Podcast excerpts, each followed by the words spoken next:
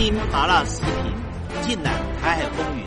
大家好，欢迎来到一言堂，我是秋意。很多的朋友喜欢翻墙去看台湾的政论节目，而对于台湾政论节目里面一些所谓的名嘴的胡说八道，他的感觉呢是很痛恨，也很可笑，可是又很爱听。又觉得这是个标准的娱乐节目。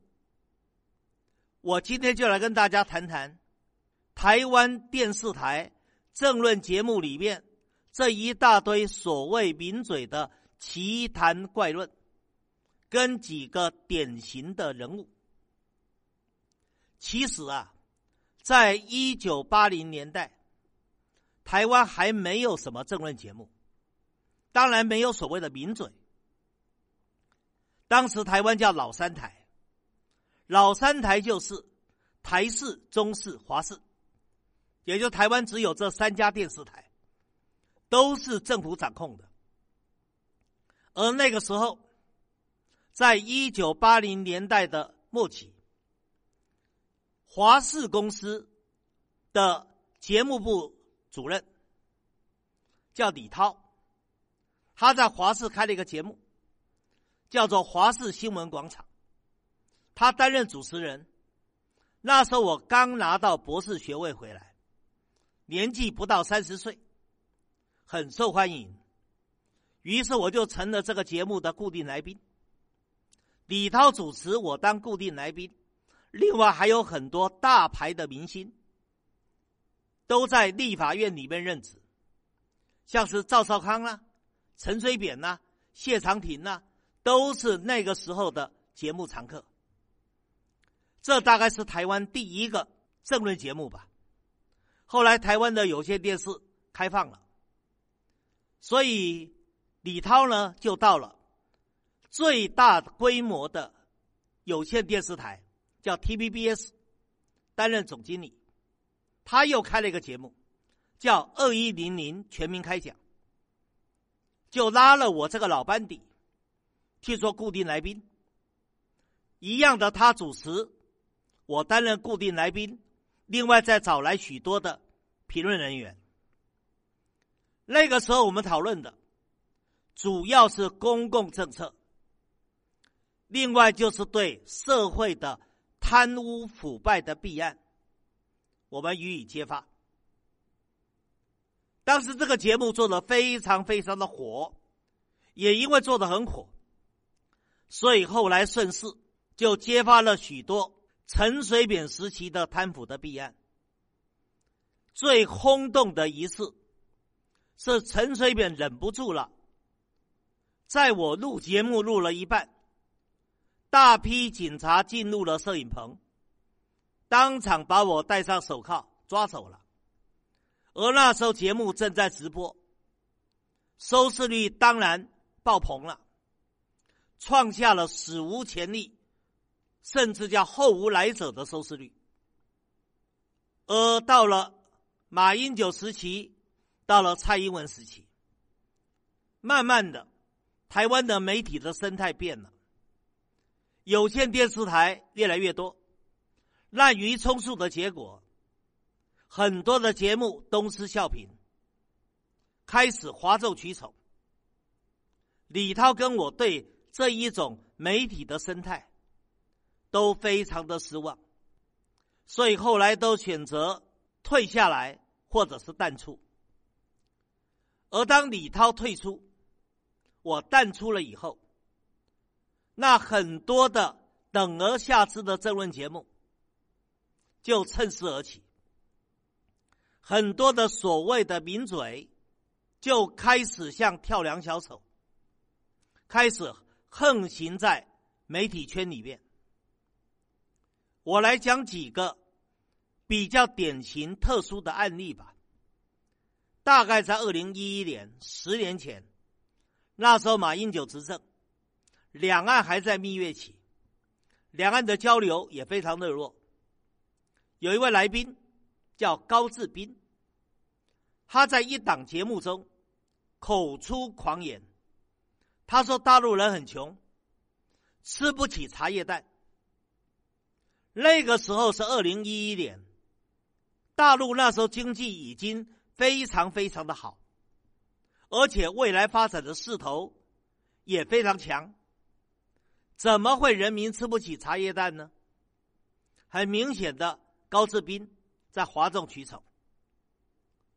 而高志斌这个人，他不是绿的，他也不是台独，他是标标准准的蓝营的名嘴，警察大学的讲师，平常言论是正常的。为什么当天会有这样的奇谈怪论？这倒是一个谜。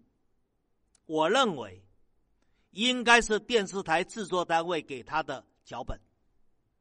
要他照着表演，于是高志斌就表演出来了。大陆人吃不起茶叶蛋，而他也没想到，后续造成这么大的冲击跟影响。高志斌以后，尤其到二零一四年，台湾不是有个太阳花之乱吗？太阳花之乱以后，整个台湾笼罩在一片所谓的仇中。恨中抗中的社会氛围里面，凡是骂大陆的，凡是支持台独的，都会受到台湾一大堆废青的欢迎。所以这个时候奇谈怪论就更多了。这时候出了一个叫黄世聪的人，黄世聪本来只是一个股市的解盘老师，根本不是什么财经专家。可是他自称财经专家，他在电视节目里面，他公开说了，大陆人很穷，吃不起杂菜，所以呢，涪陵榨菜应该叫涪陵榨菜，他念错，中文太差，他就念成涪陵榨菜，也闹了笑话。他说大陆人民就是吃不起榨菜，以至于。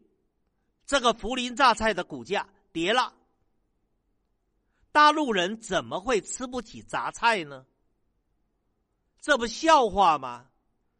所以呀，这位黄世聪就博得了个封号，叫做“榨菜哥”。还好黄世聪事后发现捅大篓子了，出大麻烦了，他至少还公开道歉。态度还算是好，可是黄世聪以后，那就更等而下之了。有位马英九的爱将，后来看看马英九不行了，国民党也不行了，就转而投靠绿营的，叫做李正浩。李正浩为了要缴投名状，他又出怪论了，他说大陆很穷。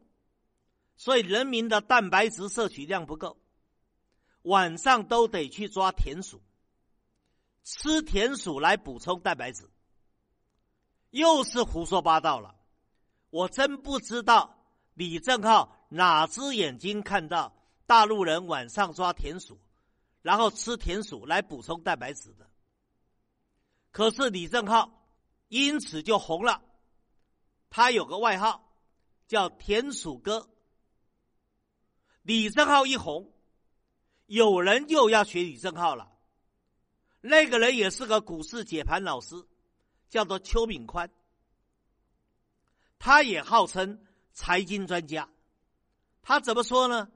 他说大陆五粮液的价格好，热销，是因为大陆穷，人民苦闷，所以要借酒消愁。要借酒消愁，就得喝五粮液。所以五粮液热销，它的价格就飙涨，又是胡说八道。喝五粮液借酒消愁，那除非土豪哥了，一般人哪有人喝五粮液借酒消愁的呢？这不是大笑话吗？邱炳宽却因为这一句离谱的话。奇葩的话，他有个封号了，叫五粮液哥。接着我再讲，现在绿营臭嘴，名嘴里面的领军人物叫王瑞德。王瑞德现在红的不得了了，可是他的胡说八道最多了。他怎么说啊？他说大陆缺粮食，没大米，所以很多在卖的大米都是用三 D 列印的。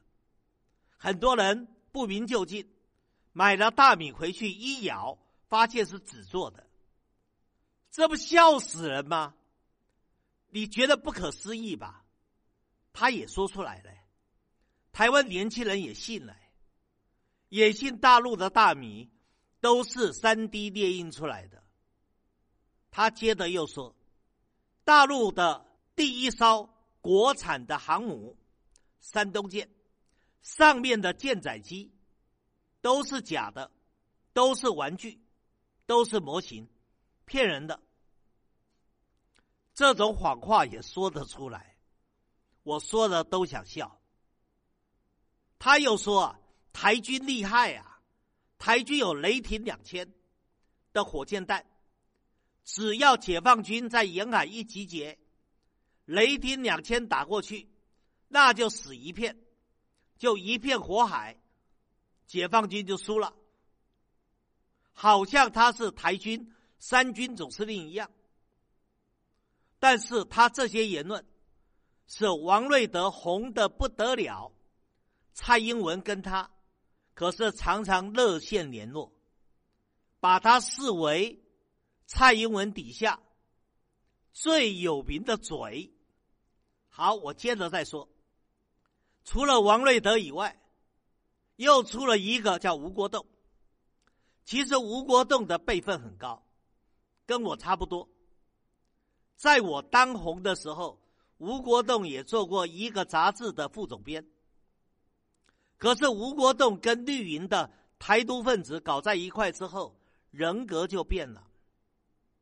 他也胡说八道了，他说大陆已经到水深火热、崩溃的边缘。